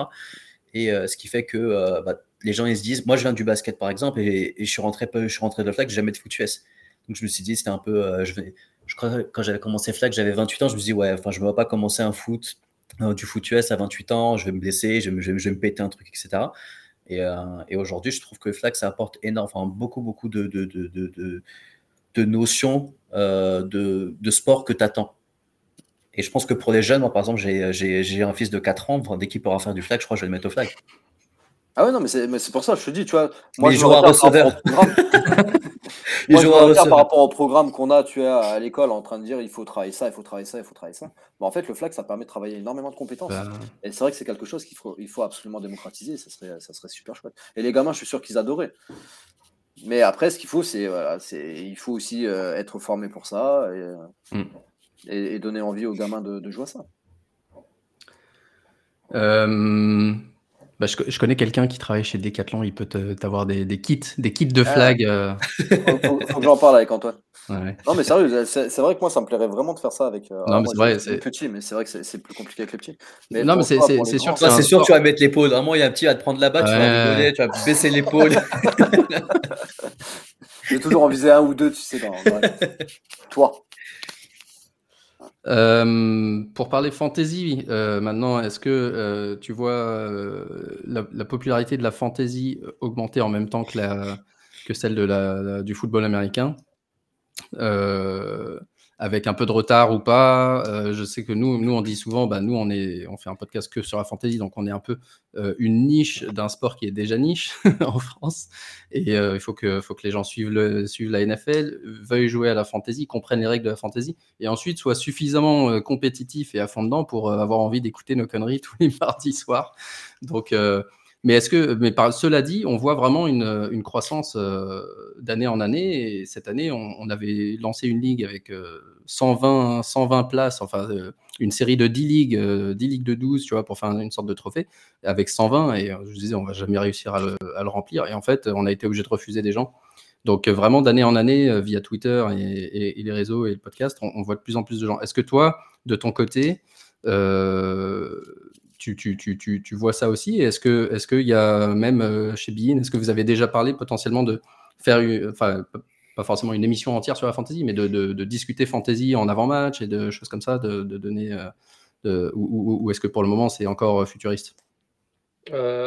Alors, pour parler de manière générale, encore une fois, je pense qu'on est un peu sur le même débat de base que le foot américain, c'est pas dans notre culture, mmh mais ça le devient grâce à nos prismes sportifs à nous, du genre euh, MPG par exemple sur le foot, tu vois, des trucs comme ça, euh, la TTFL sur le basket euh, avec, avec Trash Talk, ce genre de, ce genre de trucs. moi, étant fan de Sport OS depuis très longtemps, ça fait maintenant très longtemps que je fais des fantaisies sur ESPN et que j'ai fait tous les sports possibles. J'ai fait le baseball, j'ai fait le foot américain, j'ai fait le basket, j'ai fait le hockey. On s'était même amusé avec des potes une année à faire, il y avait une fantaisie pêche C'était tout ce qui est possible de faire, on l'a tenté. c'était phishing bass, je sais pas quoi. Enfin, Bref. là où je vois que qu'elle gagne de la place aussi chez nous pour parler de la fantasy foot c'est que chaque année, j'ai de plus en plus de demandes sur Twitter pour participer potentiellement à des ligues. Alors, chaque année, j'ai de mmh moins en moins de temps parce que bah, depuis que j'ai commencé à bosser, je suis devenu papa, je me suis marié, et ainsi de suite. Donc, il fut une époque où j'avais au moins une ligue dans chacun des sports. Aujourd'hui, j'ai plus que deux ligues de NFL et encore, j'en ai rajouté une deuxième, j'en avais qu'une avant cette année et une demi-ligue, on va dire, de NBA que je partage avec Tony Masson et où c'est un peu chacun son tour, même si c'est plus lui qui taffe que moi parce que je suis un peu moins, un peu moins dedans. Mais, mais oui, la fantaisie grandit. Après, euh, après encore une fois, bah, ça part de la médiatisation du sport aussi. Donc la fantaisie foot américain est un peu derrière. Mais j'ai l'impression aussi, par les messages qu'on voit passer de manière générale, quand ça parle de fantaisie et tout, qu'elle est en train de trouver sa place. Euh, c'est aussi dilué par le fait qu'il y a plein de sites différents. Genre pour le foot, globalement, tu as MPG et puis il n'y a pas mmh. grand-chose d'autre. Et puis c'est en français. Euh, voilà. Et, pour la fantasy, euh, la fantasy foot américain, euh, tu as la NFL qui fait sa fantasy, tu as ESPN qui a sa fantasy, tu as Yahoo qui a sa fantasy, il y en a un paquet. Donc, donc après, c'est dur aussi de savoir parce que bah, tout le monde n'est pas sur la même plateforme, donc c'est plus compliqué un peu de voir. mais je pense que ça marche plutôt bien, que ça, que ça grandit, que ça grandit plutôt bien, plutôt bien sur les dernières années. Euh, après, euh, après est-ce que ça deviendra un truc majeur chez nous? Je ne sais pas. Est-ce que ça prendra une place à la télé française? Je pense pas. Nous, on en parle régulièrement dans nos coms, plus en mode euh, chambrage. Ah bah tiens, mmh forcément, lui, mmh je l'ai laissé sur le banc. Bah, évidemment, il fait 35 points ou des trucs comme ça. Ou, même en, plateau pour chambrer un peu les uns les autres. Pour, ah bah lui, si vous l'aviez en fantasy cette semaine, ça vous a fait du bien. Mais de là, est-ce que ça devient un vrai truc important je suis pas, je suis pas complètement certain, ne serait-ce que parce que je suis pas sûr que les directions aujourd'hui soient très à même de vouloir mettre en avant ce genre de choses. Euh, à part si demain, euh, tu as euh, une marque française qui se lance là-dedans et qui vient t'acheter un encart de 5 minutes en disant on veut mettre un billboard avant, après, et que vous fassiez 5 minutes de fantaisie dans une émission foutueuse et on vous, on vous allonge le billet pour que vous le fassiez, je suis pas certain que ce soit, en tout cas à court terme, quelque chose à envisager. Non, non, c'est clair. Même, euh, aux États-Unis, euh, sur la télé, euh, au-delà de. Même, même sur, ESPN, les émissions, c'était surtout des podcasts à la base. Et sur ESPN, il y a 2-3 ans, ils ont réussi à convaincre leur direction de mettre une heure par semaine, je crois, à la télé. NFL Network, ils font leur émission en direct maintenant dessus. Et, et, pour la première fois, je crois, il y a deux ans, NBC a fait une émission avant les matchs. Euh, NBC, ils font lequel du coup Monday Night ou Sunday Night Je sais plus. Je crois que c'est un des deux. Mais enfin, avant, avant leur match euh, prime time, ouais, avant leur match prime time, ils font un, truc fantasy. Donc c'est vraiment même même chez eux, c'est nouveau. Mais c'est vrai que euh, on voit tellement de, de casuals, comme on dit, qui aux US en tout cas jouent à la fantasy sans connaître vraiment la NFL. Alors qu'ici, c'est plutôt l'inverse. C'est vraiment si tu es féru de NFL, tu vas potentiellement te lancer dans, un, dans une fantasy. Euh, mais ouais, c'est juste un. Après, c'est vrai que ça se développe, tu vois. Il y a, il y a 5 ou 6 ans, on t'aurait dit on va faire un trophée FB avec 120 personnes euh, rempli en 3 jours. Franchement, tu aurais cru. Tu vois, même l'an dernier, euh, l'an dernier on, enfin, on, on, en parlait déjà et on s'était dit, ouais, on est en train de foncer dans un mur, ça tombe, ça marchera pas. Et au final, cette année, tu vois, on l'a lancé en 3 jours. Euh, tout était bouclé.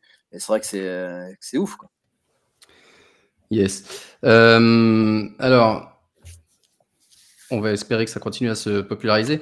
Euh, on voulait aussi parler un petit peu justement de, bah, d'une autre chose qui peut populariser euh, la NFL, le football américain et potentiellement la fantasy auprès des Français. C'est, euh, c'est le, European League Football ou Football League. je sais jamais, c'est dans quel European sens League of Football. ELF. League of Football, c'est ça, ELF. Ouais, c'est qui m'a embrouillé avec son. non, après j'ai un Astérix. et, et de l'équipe de Paris, les Mousquetaires. Euh, donc, euh, peut-être peut je laisse la main parce qu'encore une fois, moi je, je, je, suis pas Paris, je suis pas à Paris. Euh, je crois que Ben, ben tu as un rôle avec les, les mousquetaires, mais je vais laisser les autres poser leurs questions par, rapport à, par rapport à ça pour voir ce, que vous voulez, ce que vous voulez savoir.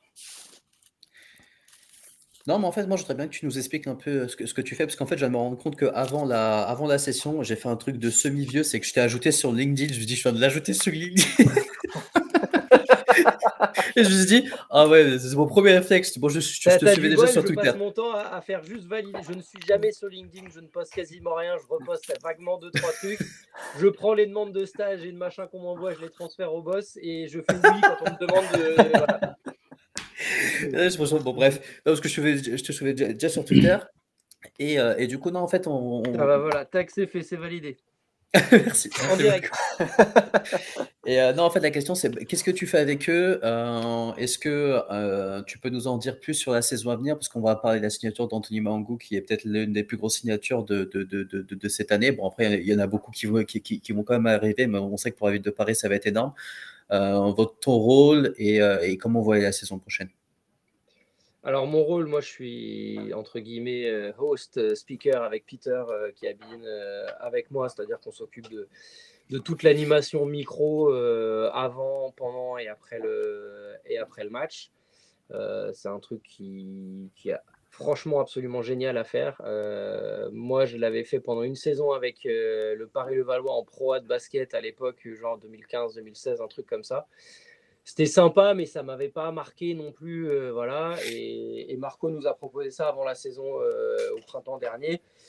Euh, et, on s'est dit avec Peter, écoute, on n'a absolument rien à perdre si ce n'est à bosser un petit peu plus et, surtout à apprendre un nouveau rôle, à, à voir des nouvelles choses et, surtout être aussi dans l'aventure dès le départ. Parce que dès le départ, on s'est dit, oui, la NFL Europe a malheureusement au bout d'un moment échoué. Mais là, ils tentent de relancer un truc qui a l'air assez solide, assez costaud. Euh, les gens qui ont l'air d'être en place aussi à Paris ont vraiment envie de faire un gros truc. Et c'est le genre de projet où tu as envie d'être dès le jour 1, ou presque. En tout cas, euh, d'adhérer au truc dès le départ pour faire partie un peu de la famille originelle et de suivre le truc qui potentiellement peut grandir, grandir, grandir. Donc quand Marco nous a proposé ça, et putain, on lui dit écoute, euh, Banco.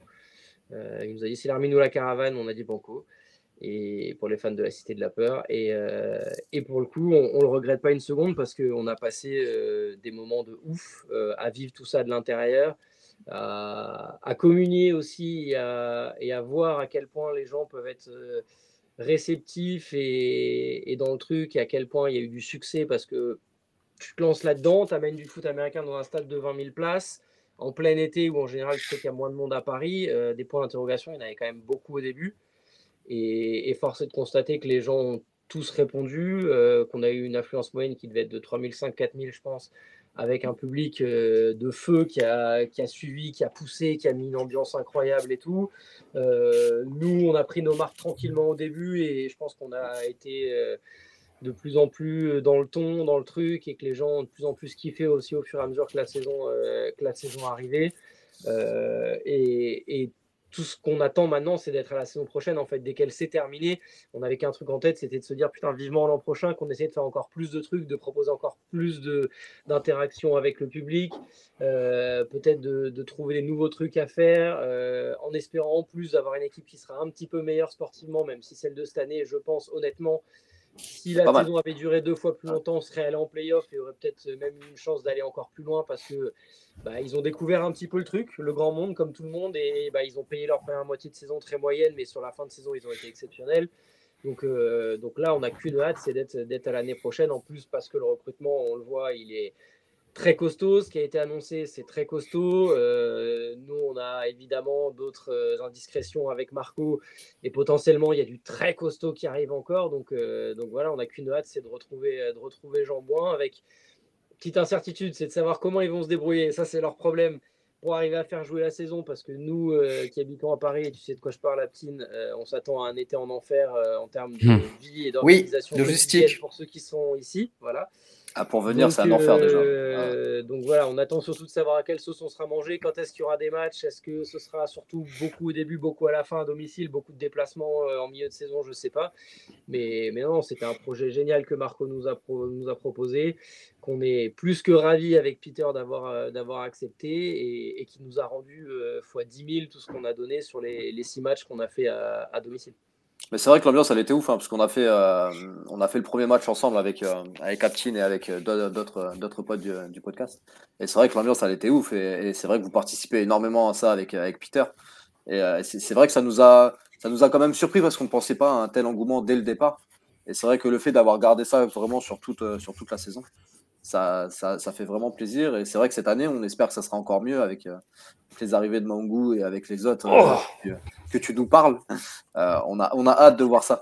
Et je pense qu'il y en a, ouais, il y en a certains qui, qui vont faire le déplacement un peu plus souvent si on peut pour, pour venir voir ça avec grand plaisir.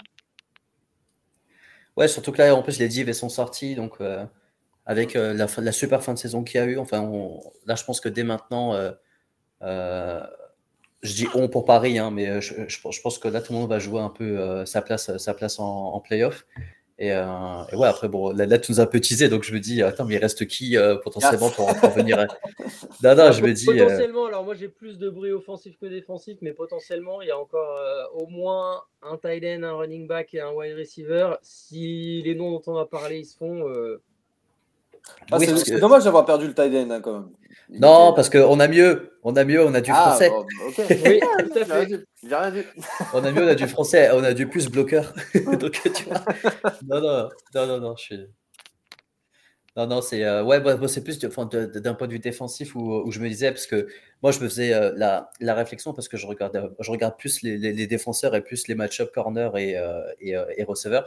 Et en fait, c'est là où, en fait, où on voit que les, bah, les Allemands ne mangent pas la même chose que nous, que même, enfin, ils ne sont pas du tout bâtis comme nous. Et dès qu'on regarde les, match-ups. Le pire, le pire c'est sur les lignes. Franchement, tu regardes les gabarits des mecs, des O-line et des D-line. Moi, deux, trois fois à Jean-Bouin, quand les équipes arrivaient, notamment les Allemands, comme tu dis je voyais les molosses arriver et je me disais, mais les mecs, mais en fait, on est encore sur le RDA où les gars, ils sont, ils sont chargés, c'est pas possible. Ils avaient des brutes épaisses, mais c'était mais monstrueux. Après, après, on le sait, euh, déjà, la culture du sport américain est plus importante en Allemagne chez nous, de loin, parce qu'il y a eu toutes ces bases militaires qui sont restées après la Seconde Guerre mondiale. Enfin, tu vois où ils en sont aujourd'hui sur le foot américain, où ils en sont sur le baseball. Ils sont très loin devant nous. C'est pas pour rien s'ils ont des matchs NFL tous les ans et qu'ils vont en avoir certainement encore plus et que nous, on n'en a toujours pas. Mais si eux, ils ont les lignes, nous, on a les skill players. Je pense qu'en exactement la France produit les meilleurs skill players offensifs et défensifs potentiellement du continent. Donc, euh, si on arrive à rattraper un petit peu notre retard dans les tranchées et aussi parce que eux ils n'ont pas le rugby qui vient piquer tous les gros gabs ah, tous les gros gabs qui pourraient être sur la O-line et la D-line que le rugby vient attraper à 5, 6, 8 ans. Eux ils l'ont pas ça. Les mecs ils vont faire ça ou donc à un moment on, a un retard à faire là-dessus. Mais si tu arrives à rattraper un peu ce retard-là et que la popularité grandissante du foot américain vient t'aider, qu'une franchise comme les Musketeers qui met un peu plus le foot américain sur le devant de la scène vient t'aider et tout, euh, pour le futur c'est quand même ultra prometteur. Non, non, c'est sûr. C'est sûr, c'est sûr. En plus, euh, comme tu dis, on fait des skill players, ça, on voyait aussi. Euh, je pense notamment à Amir, euh, Amir Kilani, qui, en fait, quand il était là, qui changeait totalement le, visage de la défense. Et, et non, mais en fait, vraiment, cette histoire de ces deux match-up où, en fait, on les voyait, enfin, Wadji qui est peut-être le meilleur corner avec Adel, Adel Pavdil, qui sont sûrement les deux meilleurs corners, mais en fait, ils font quoi? 1m80, ils font à peu près ma taille. Et, et je me disais, ah bah, en fait, visuellement, c'était, c'était, si tu disais, ah, c'est, si, si, si un jumbo, ça va être compliqué, quoi. Mais euh, non, non, c'est, exactement ce que tu disais. En fait, moi, j'avais déjà eu cette conversation, notamment avec Shekou, avec qui je fais, euh, avec qui joue au flag. Et, euh, et, c'est vrai que ça revenait beaucoup, cette histoire de, skill player, etc. Et, que le recrutement allait plus dans un sens un peu pour, pour aussi ramener un peu de, de, de gabarit et tout en gardant la partie skill. Donc, moi, franchement, je suis, hypé de, je, je suis vraiment hypé. Donc je me dis, euh, j'attends de voir les, prochaines signatures et, euh, et, euh, et, comme je crois que puis, franchement, il y, a un truc qui peut aussi permettre d'être optimiste, c'est que j'ai l'impression que nos propriétaires, pas pour parler de Marco et, et Franzi qui sont GM, directeur général et, président et copropriétaires aussi, mais dans une moindre mesure, les, les, trois propriétaires ricains, j'ai vraiment l'impression qu'ils veulent créer un truc solide, qui veulent en faire un truc durable dans le temps, donc déjà pérenne financièrement et un truc solide qui sera considéré comme une marque de référence un petit peu. Et, le fait d'avoir des propriétaires derrière qui sont américains, donc qui connaissent toutes les ficelles, tous les rouages du foot américain et compagnie, et qui ont cette volonté d'installer le truc dans le temps et pas juste d'en faire un, une jolie chimère à Paris et tout, euh, bah, ça donne forcément confiance, euh, confiance pour la suite, tu vois. Et, euh, et, typiquement, alors évidemment, on est à des années-lumière de ça parce que la Ligue n'en est encore qu'à ses prémices et tout, mais un des propriétaires qui bosse dans l'audiovisuel aux États-Unis, qui a fait des, des, trucs pour ESPN, machin et tout, il a un carnet d'adresses qui est long comme le bras. Genre, avant un match des, avant un match des Musketeers, il était revenu du Brésil la veille du match. Ouais, t'as fait quoi cette semaine et tout? Ah bah, J'étais au Brésil pendant une semaine avec Justin Jefferson. Tu vois, donc, euh, tu, tu, dis que les mecs ont aussi du carnet d'adresses, des machins et tout. euh, tu peux rêver, tu peux te dire, j'en sais rien, si la ligue devient vraiment la deuxième ligue du monde et redevient un peu une ligue de développement de la NFL aussi et tout, tu peux rêver à des trucs assez, assez dingues dans, je sais pas, 5-10 ans, à voir comment ça évoluera. Mais, mais, le futur, il peut être ultra brillant. Ouais, ça serait bien aussi que justement, en fait, toute la partie com avait été vraiment au top et je pense qu'il euh, faudrait, comme tu dis, on, a un peu de retard sur ça, mais euh, au moment où ça va prendre, on pourra un peu même rivaliser en termes d'audience parce qu'au final, on voyait quand même beaucoup, enfin, il y a de très très grosses équipes euh, en Allemagne parce que c'est souvent qui gagnent d'ailleurs. Si c'était Vienne la dernière fois, enfin, il y a, deux ans, mais, mais tu vois, enfin, ils, avaient des stades pleins. Et quand même, nous, pour une première année, on était, je crois, peut-être entre 5000, 7000 spectateurs à, à, Jean-Bon. J'étais en train de me dire, putain, mais quand ça sera full, là, on pourra vraiment se dire qu'on devient un peu aussi une terre de, de, de Et en fait, euh, moi qui suis dedans depuis maintenant 5 ans, je me dis, bah, let's go, quoi, parce que c'est peut-être un des meilleurs sports avec le basket. Ah, après, il faudrait euh, être patient, je pense, pour ça, vraiment. Euh, c'est pour ça que je dis qu'on a un peu de retard, mais. En sachant pas où on allait, moi, je m'étais dit dans ma tête, avant que le truc commence, si on fait 1500-2000 de moyenne sur la saison, ça sera très bien. On a fait un peu plus que ça. Là, la deuxième saison, si tu arrives entre 4 et 5000 de moyenne, ça sera bien. Le, tout, c'est juste d'arriver à la Dan Campbell. Tu, grimpes graduellement, tu vises pas trop non plus, parce qu'à viser trop haut, c'est le meilleur moyen de se brûler les ailes. Euh, je suis pas sûr que ce serait. Si sur un match tu le fais et que tu arrives à mettre, euh, à mettre un, un 15 000 dans le stade, tant mieux. Mais avec tout ce que ça implique à côté, d'organisation, de sécurité, de machin, tout ça, step by step. Je suis pas sûr que ce soit la priorité de le faire maintenant et que ce soit forcément la meilleure des choses. Le tout, c'est que ça vienne. Voilà, c'est que ça vienne un jour et qu'un jour on soit. Est-ce que vous allez, enfin, est-ce qu'ils vont garder le même principe, tu sais, sur les deux tribunes face à face, ou est-ce qu'ils vont ouvrir un peu sur les virages là cette année? Alors que Antoine Griezmann vient de marquer un penalty à l'instant, pardon. Euh, je pense que dans un premier temps, ça va rester comme ça parce que parce qu'encore une fois, euh, par rapport à ta sécurité, c'est pas du tout le même nombre de personnes, euh, etc. Si tu dois ouvrir aussi tes virages et tout, je sais pas quels sont les accords non plus avec Jean Bouin, avec le Stade Français, la mairie de Paris. j'ai pas pas tous les détails de ces trucs-là, mais mais dans un premier temps, je pense que si tu ouvres les deux côtés, tu peux déjà monter facile à facile à 8000. 8000, 9000. Ah, mais c'est pour ça que je disais ça. C'est comme, tu vois l'influence. Dans, un premier temps, ça va rester comme ça, à mon avis. Parce que si tu ouvres tout, mais que tu n'as pas beaucoup mmh. plus, tu vas diluer. Tu auras des petits, des petits troupeaux à gauche, à droite. Tu auras moins cette impression de, de masse, de bruit, de trucs. Donc, euh, dans un premier temps, je pense que c'est plutôt une bonne option de faire ça. Est-ce qu'il y avait une fantaisie ELF Je crois qu'il y en avait un moment dans, sur le site, mais c'était un peu euh, galère. C'était catastrophique, je me suis dit. Moi, je euh, sais que leur site, je m'en suis pas beaucoup servi, parce qu'effectivement, même leur, euh, leur League Pass pendant longtemps a été un peu, un peu galère, même si ça s'est amélioré sur la fin. Euh, je serais pas surpris qu'il y en ait une, parce qu'ils essaient de lancer pas mal de trucs. Ils ont lancé, euh, Panini aussi vient de lancer la collection de, de trading cards là, avec, avec le LF. bon, je crois qu'il y en a plus en stock, mais tu les avais notamment sur TASS, qui est un peu le, le référent en Europe de vente de trading cards et tout. Donc, tu sens que Exhumé, le, le comiche, il, veut, bah, il veut en faire une sorte de mini NFL, entre guillemets. Donc, euh, donc tous ces trucs-là, si c'est pas déjà en place, ça va arriver.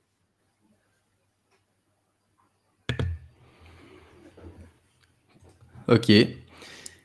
Euh, je sais qu'on doit te, te libérer, Ben, vers 23h. 5-10 minutes si vous voulez. Hein, ouais, ouais, bah, si, si tu as encore 5 minutes, on avait quelques questions d'auditeurs, mais en fait surtout de France, qui, qui, en a posé au moins 10, euh, lui tout seul.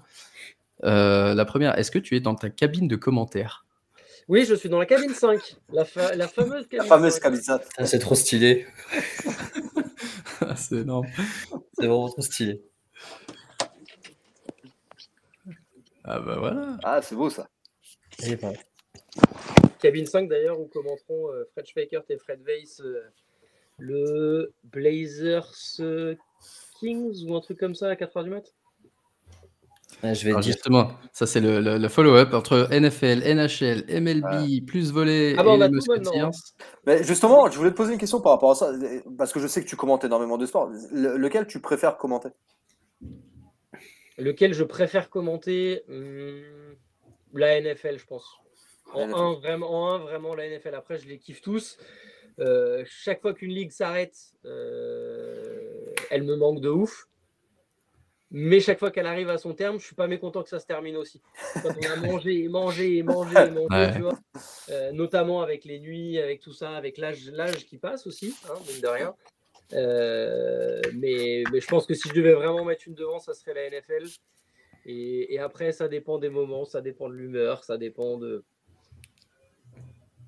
Et est-ce que tu pratiques un des sports que tu commentes? Voler, non? Alors, voler, j'y joue depuis que j'ai, je sais pas, 7 ans, 8 ans, un truc comme ça. basket, j'y ai joué 4-5 ans. Ok, j'ai joué deux ans quand j'étais tout, tout, tout gamin, genre 5-6 ans au brûleur de loup. À Grenoble, ouais, normal. T'es obligé de toute façon. C'est ça. Et foot américain, jamais joué. Euh, on a failli faire une équipe de flag justement pour la Coupe de France avec quelques joueurs des Musketeers, Peter, quelques mecs de l'encadrement et tout, mais avec nos emplois du temps, c'était juste absolument euh, pas possible. C'est con parce que sinon on aurait eu du Jason Aguemon, des mecs comme ça, donc je pense qu'on aurait une équipe pas dégueu. Et, baseball, euh, j'ai fait des entraînements pour m'amuser avec des potes qui ont relancé une équipe dans le 16e à Paris euh, il y a quelques années, mais c'est pareil maintenant le problème en fait, c'est le temps quoi. Même, euh, même le volet qui est le sport que je suis censé pratiquer encore. j'ai dû y aller là depuis le début de la saison en septembre, j'ai dû y aller peut-être cinq fois, je crois, parce que entre le boulot, la famille, les machins et tout, c'est pas simple. Non, ouais, on manque tous de temps, c'est clair. Et euh, il y avait une autre question aussi. Est-ce qu'il y a un salary cap en, EF, en EFL ou ELF Vous avez ELF. ELF, ELF. tout le monde écrit EFL. Je ne sais pas s'il y a un hard cap, mais je pense qu'il doit y en avoir un, salary cap en tout cas. Et après, tu as, aussi des, as aussi des limitations hautes euh, sur le joueur. Genre, tu as droit qu'à 10 imports, donc 10 joueurs hors de ta nationalité, avec des salaires max qui sont franchement pas très élevés. J'ai plus en tête, mais c'est pas c'est pas ultra élevé. Donc euh, les mecs font pas ça euh, pour euh, s'enrichir. Voilà, faut se dire que même un ricain qui est en ELF ou quoi, il fait pas ça pour s'enrichir.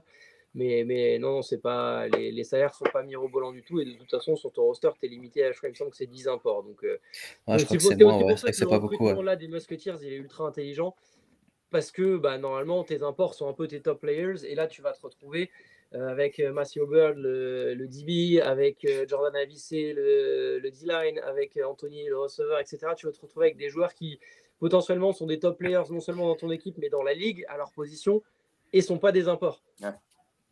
Et ça, pour le coup, c'est non négligeable. Parfait, bah merci. Le QB, il reste cette année, le QB l'année dernière? Alors écoute, au dernier brunch qu'on avait fait euh, avant le dernier match à Jean-Bouin, euh, on avait bouffé ensemble avec Zach et il m'avait dit qu'il restait. D'accord. Donc à ma connaissance, Zach sera là. Je sais pas si tu as une question, Marc. Moi j'en ai une. Parce que ça, je, toujours. Euh, pourquoi les Lions et pourquoi les autres équipes Parce que je crois que c'est les Knicks que ah, j'avais vus. Parce qu'en fait, il y a quatre villes différentes. Il y a quatre villes différentes. Ouais, quatre villes différentes. On, est sur de la même raison à chaque fois, euh, ou quasiment, à savoir, euh, quand j'ai commencé à regarder, en fait, c'est globalement les premiers qui m'ont fait kiffer. Euh, la NFL, la première fois que j'ai vu la, la, NFL, ou une des toutes premières fois, c'était un match des Lions avec Barry Sanders qui avait fait un match de malade mental. J'avais l'impression que le mec, c'était un adulte face à des gosses qui faisait ce qu'il voulait, qui pouvait faire des gauches-droites, des spins, ce que tu veux. Enfin, le gars était monstrueux. Et euh, là, en plus, pour le coup, il y a eu un petit ajout supplémentaire, c'est que les couleurs des Lions se rapprochaient de celles de l'OM. Et je suis fan de l'OM depuis que je suis tout gamin, parce que mon tout premier match de foot, c'était en, en 91 avec mon père et mon grand-père. J'avais 6 ans, j'avais vu la finale perdue à Paris. Donc, donc direct, j'ai dit, ah ouais, ils ont les bonnes couleurs, ah ouais, ils ont un joueur, c'est un port. Évidemment, je ne savais pas les 30 années qui allaient suivre, mais euh, la NBA, pareil, euh, les Knicks, quand j'étais gamin, je suis tombé 99. sur les Knicks. Et, euh, et, je kiffais Pat Ewing, John Starks, euh, Latrell Sprewell, euh, Alan Houston. Marcus Camby. Et en plus, et en plus, mes potes étaient fans des Lakers. Et à l'époque, bah, c'était un peu les Lakers ou les Knicks, au-delà des Bulls, qui étaient à la solution de facilité. Donc, bah, j'ai pris les Knicks pour être un peu contre mes potes. Au foot, pour le PSG, moi j'étais pour l'OM. Enfin voilà, oh. j'aimais pas su le mouvement. Euh, le hockey, pareil, je suis tombé dans le hockey avec d'abord les brûleurs de loup et après la NHL de Mario Lemieux, Jaromir Jagr, etc. Donc, euh, bah, tu suis, son oui, son opens.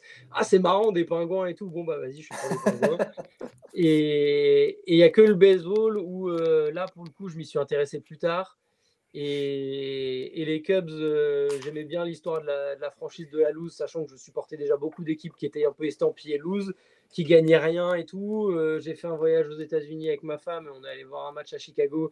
Ils ont été champions euh, quelques mois plus tard. Ils ont brisé la malédiction, donc ça a fini de, cimenter un peu le truc. Euh, voilà. Ouais, c'est beau.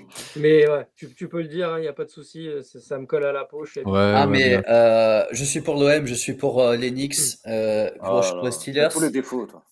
Ouais, c'est vrai, c'est vrai, c'est vrai, c'est vrai. Moi, je Et, suis, euh, je suis, je et, suis euh, pour et j'étais à toutes les- Pittsburgh il y a un mois, donc je suis allé voir un match des Pingouins. Donc, euh, si tu veux, si je dois choisir une, voie- une équipe en, en, en EHL, bah, ce, sera, ce sera Pittsburgh aussi. Donc, euh, donc, je te rejoins beaucoup. Donc, c'est pour ça que je me suis dit, ah, bah, 3 sur 5. euh, juste avant de se quitter, les gars, est-ce qu'on ferait pas une dernière euh, prédiction à quelques semaines de la fin pour le Super Bowl? Euh, Lucho, tiens, puisque tu es, en haut à gauche dans mon écran, vas-y, commence. avec ta Euh, grosse tête. Euh, Ravens, euh, Ravens euh, Niners, c'est victoire des Niners, forcément. Ouais. Juste parce que c'est les couleurs du logo en fait.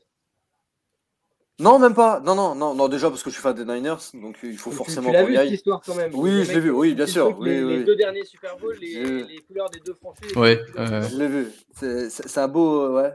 Non, j'y crois pas trop. J'y crois pas trop. Non, mais après, je me dis qu'en en AFC, c'est, ça va être beaucoup plus compliqué de, de trouver celui qui peut aller au Super Bowl. Tu vois là, les Bills, euh, clairement, euh, ça va être le poil à gratter en playoff. Et euh, je pense qu'ils vont faire peur à beaucoup, beaucoup d'équipes. Mais, euh, mais j'espère que les Ravens vont y aller quand même et qu'on aura notre vengeance de, de 2000, euh, 2011, 2012, je sais plus. L'année où on la perd contre eux. Donc euh, c'est surtout ça que je vise, moi. Revenge game. Aptine Euh, je dirais SF de sûr, parce que pour moi, c'est Super Bowl. Et, ra- et je dirais Dolphins, pour changer un peu. Euh, Ben Eh ben, allez, la, gro- la grosse cote, juste pour le principe. Bills Lions. Euh, ouais, moi je, je pense aussi les, Niners. Et bah, j'avais envie de dire euh, contre Ravens aussi, mais vu que Lucho l'a dit, ça m'énerve. Ah oui, Allez, allez. Donc je vais dire euh, Ravens contre Chiefs, qui avec l'expérience euh, vont, vont réussir à aller en- une nouvelle fois au Super Bowl. Ah ouais, tu penses? Ah, je sais pas. Non, je pense pas, mais je- je- vu, vu qu'on m'a pris Miami et, et les Ravens, je vais dire les Chiefs. mais j'aimerais bien les Lions, ouais. C'est, euh, quelque chose de nouveau. J'aimerais bien Ah, par contre, par Ah, si les Lions Ah. vont au Super Bowl, ils vont plus me tenir, les pauvres. Ouais, ouais, c'est clair. J'ai hâte de voir ça. Tiens. Ok, bon, euh, on va te libérer. Merci énormément, euh, Merci Benjamin, beaucoup. de, de ta prés- Avec grand plaisir. participation. Euh, super cool et des, des réponses que tu nous as données. Euh, D'ailleurs, tes analyses, si tu veux venir, on va faire des analyses avec nous. ouais, grave. ouais. Euh, de notre côté, euh, jeudi soir, le halftime show, non, Lucho Jeudi soir, Euh, avec, jeudi soir, Stam Show avec euh, les résultats des ligues Alex, FB, avec les FB. pronostics, nos ligues de pronostics, etc. Et, euh, et, et toi, Ben, du coup, le programme du week-end pour la NFL, c'est quoi? Euh, le programme du week-end pour la NFL, moi, c'est Noël en famille. Ok, donc vous Ah, faites. Je fais, la, je fais la NHL cette nuit, ensuite je reprends part de la NHL. Parfait. 29. Donc, excellent. euh, je crois qu'il y aura euh, le Thursday Night, il est commenté, c'est sûr. Euh, Il y a, oui, il y en a samedi aussi. il y a samedi, ouais, c'est Steelers Bengals. Mhm. Samedi, samedi, je crois qu'il est commenté. Lundi, il doit y en avoir un de commenté. Dimanche, c'est tout de la VO. Et, et le week-end prochain, globalement, je crois qu'on reviendra sur à peu près tout de commenté. Il n'y aura pas d'émission la semaine prochaine, par contre. Mais il y en aura une. euh, on reviendra à partir de, début janvier. euh, il, y a un, petit break quand même le 24. Et puis euh, et le 25, je crois qu'il n'y en aura qu'un de toute façon qui sera commenté. Parce qu'il y, a- aussi les Christmas Games NBA. Donc, voilà. Parfait. Eh ben, merci infiniment à toi et merci Lucho, Aptine, votre Merci. participation comme d'hab. Avec plaisir. Et Bon, merci ben, on, ben, nous, on se voit sur LinkedIn maintenant. Que... Et ouais, exactement. ouais. Et puis si vous, venez au, si vous venez au match des Musketeers, euh, n'hésitez pas à venir nous voir avant, après le match. En général, on se balade un peu dans les travées et tout. euh, si Ah, c'est cool. Et c'est Avec avec, plaisir. grand plaisir. On est, on est toujours open. C'est super. Avec merci plaisir. beaucoup, Ben. Bah, tu nous verras dans tous les cas, parce que moi, je, Ouais. je, je suis convié à chaque fois. Donc... Mais c'est un plaisir. Allez, merci les gars et ciao ciao, à bientôt. Bye. À nous. Ciao.